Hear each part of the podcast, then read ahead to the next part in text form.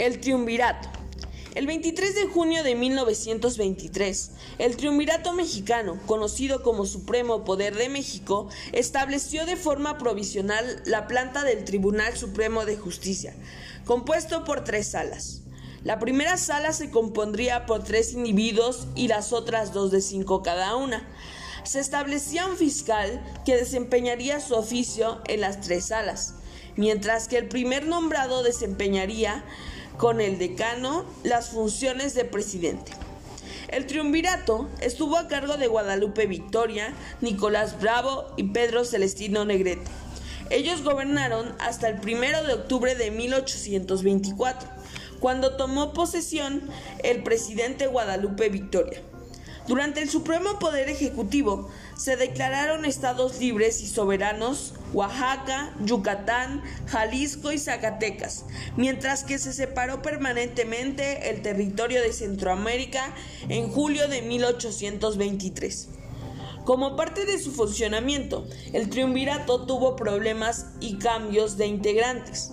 A principios de 1824, Vicente Guerrero presentó su renuncia al tribunal, aunque el Congreso, en sesión secreta, no la aceptó. Vicente Guerrero fue miembro sustituto del triunvirato del Supremo Poder Ejecutivo. El conflicto político se manifestó con gran fuerza.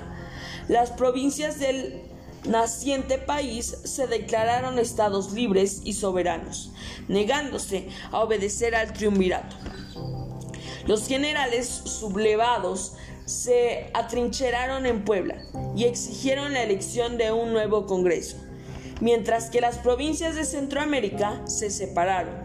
Aunque Chiapas, que había formado parte de la Capitanía General de Guatemala, decidió reincorporarse a México en 1824. Concluido el experimento monárquico, los diputados se dividieron en dos grandes grupos, los centralistas y los federalistas.